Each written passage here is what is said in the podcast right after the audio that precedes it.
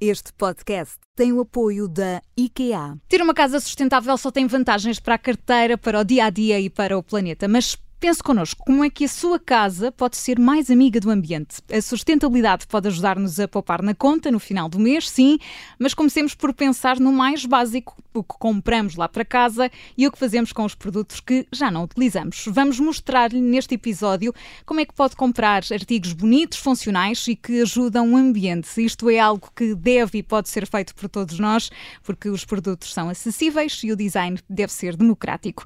O que é que é ser exatamente isto? Sustentável sustentável. Para nos ajudar a perceber um bocadinho melhor esta questão, temos connosco a Natasha Maia, é a líder de eventos e de atividades comerciais da IKEA Portugal. Natasha, bem-vinda, obrigada pela disponibilidade. Olá, obrigada. Natasha, há pessoas que acham que produtos sustentáveis são automaticamente produtos mais caros. Ajude-nos aqui a explicar exatamente que isto não é bem assim. Não, na realidade não. Uh, nós na IKEA conseguimos ter produtos bastante acessíveis uh, e que fazem com que a nossa casa seja mais eficiente a nível uh, sustentável, a nível tanto energético como muitas vezes nas soluções que damos. e às vezes são pequenos produtos que fazem a diferença. Às vezes é uma pequena caixa de cartão em que o cartão é 80% reciclável, portanto, ou reciclado.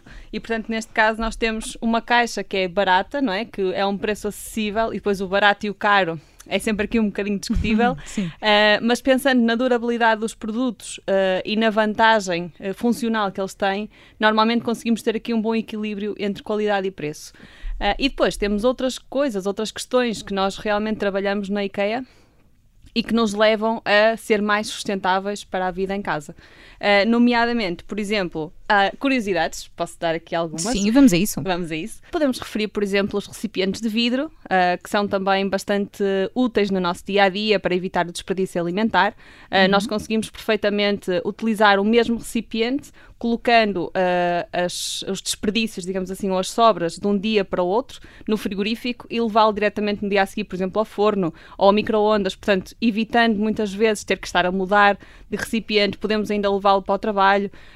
portanto, São elementos úteis uh, e práticos que, na verdade, são muito duradouros, são de vidro, uh, tem tampa de bambu, que também é um material bastante resistente e renovável, uh, temos tampas também de vidro e, portanto, são sempre hermeticamente fechados e conseguimos ter aqui bons resultados a nível da conservação dos alimentos. É outro bom exemplo uh, e bastante adequada ao dia a dia que temos hoje. Certo, da forma como os vossos produtos também se adaptam. Se calhar há pessoas que nos estão a ouvir e nunca tinham pensado nisto, não é? Em ter uhum. uma casa mais sustentável e, portanto, se agora vão aceitar este nosso desafio de o fazer, quais são os conselhos? Por onde começar, Natasha? Olha, eu diria que se calhar eu convido as pessoas a darem uma olhadela lá em casa nas lâmpadas. É algo tão básico como perceber se temos iluminação LED na nossa casa. Uh, a iluminação LED é super importante, uh, reduz bastante a fatura da energia lá de casa ao final do ano, além de que a nível de eficiência é muito melhor, dura muito mais tempo.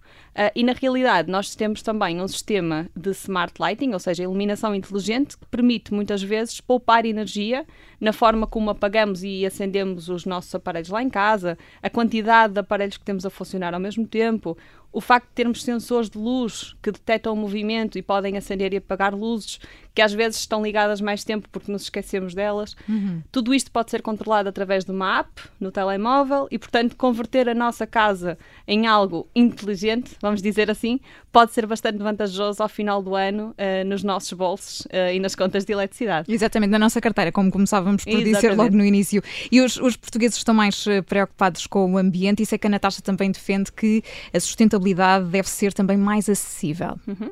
É Exatamente, é sim. Eu acho que aqui, quando nós falamos de sustentabilidade, há várias maneiras de sermos mais sustentáveis uh, e muitas vezes também de pouparmos um bocadinho lá em casa, diretamente ou indiretamente. Uh, a questão do LED, por exemplo, é uma poupança direta, não é? Que nós conseguimos ver na nossa fatura anual. Uh, temos também, por exemplo, algo tão básico e que nunca nos lembramos, a questão dos têxteis. É super importante ter umas boas cortinas, uh, ter uma cama confortável para que realmente nos sintamos aconchegados durante a noite e não tenhamos, se calhar, que ligar um aquecimento, um, aquecimento, um ar-condicionado.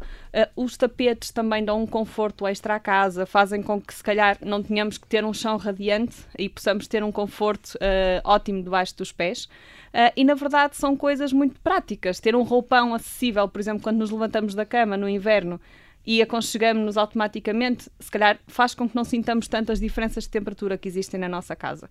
Os têxteis são um dos principais elementos uh, e já agora posso referir também que uma das vantagens que nós uh, damos na IKEA uh, a nível de material é o Liocel. O Liocel é ótimo a nível de regulador de temperatura do corpo, uh, faz com que o, o, próprio material seja mais aconchegante e nós nos sintamos bem uh, na roupa de cama que estamos a, que estamos a usar. E é um material que, a nível de produção, exige muito menos quantidade de água Uh, e, portanto, aí também é uma, uma produção mais sustentável, digamos assim, que nós, uh, que nós usamos uh, nos nossos tecidos. E, Natasha, o desperdício pode ser valioso? De que forma é que, por exemplo, na, na sua casa acaba por dar outra vida a um produto e assim também ser mais sustentável? É uma boa questão. uh, eu faço algo que uh, convido também as pessoas a fazer. Eu mudo muitas vezes de casa e eu acho que hoje em dia nós somos um bocadinho nómadas, uh, se compararmos com os nossos pais ou com os nossos avós. E uma das coisas interessantes é poder pensar nos objetos que temos lá em casa, noutros espaços e dar-lhes outras funções. Eu posso dar o um exemplo que, que eu por acaso gosto, que é, eu tinha uma casa quando vivia em Espanha, eh, em que a mesa era muito grande e era um tampo de pinho que nós tínhamos comprado e, pronto, fazia todo sentido. Aliás, queríamos converter a mesa numa, numa mesa de ping-pong. Uh, a vida muda, não é? Sim, sim. a vida muda e nós sabemos que às vezes temos que reduzir a escala e aumentar a escala, dependendo de onde vivemos. Uh, e de facto, depois na casa seguinte a mesa já não fazia sentido e, portanto, foi convertida numa cabeceira de cama Uh, e depois novamente convertida em mesa, portanto, aqueles tampos eh, deram para tudo e mais alguma coisa. Uh, mas às vezes é pensarmos um bocadinho em que outra função podemos dar aos objetos. Por exemplo, aquilo que já não é útil para mim hoje em dia pode ser útil para alguém, não é? Pode ser uh, funcional, pode ter uma nova vida. Eu acho que, por exemplo, nós na IKEA estamos a dar um grande passo uh, em relação a este, a este tema, não é? Dar uma nova vida aos objetos. Uh, nós temos uma área que muita gente conhece na nossa loja, que é a Zona das Oportunidades. Uhum, eu sou fã. eu também. e, e na realidade é isso que nós fazemos, não é? Nós damos uma nova vida, nós damos uma segunda oportunidade, ou até uma terceira terceira oportunidade a estes objetos uh, que normalmente já tiveram uma vida útil, tanto na nossa loja como se calhar até em casa uh, dos nossos clientes, e que neste momento nós estamos a dar uma segunda ou uma terceira oportunidade. Uh, e é isto mesmo que queremos passar uh, a todos. Deem uma segunda ou terceira vida uh, aos nossos objetos. Eles merecem. é muito melhor e é muito mais bonito conseguirmos ter uma casa que tenha uma história. E acho que todos os objetos têm uma história para contar. Uh, e quando nós levamos a nossa história ou aproveitamos histórias de alguém, uh, fica tudo muito mais interessante. É verdade, a casa fica muito mais uh, completa, é só preciso ser criativo. Portanto, contas feitas, a sustentabilidade beneficia não só o planeta como a vida de uma casa. Ainda há dúvidas que é este o caminho para o futuro? Eu acho, acho que não, acho que esclarecemos tudo. Natasha, muito obrigada, até à próxima. Muito obrigada, até à próxima. Este podcast tem o apoio da IKEA.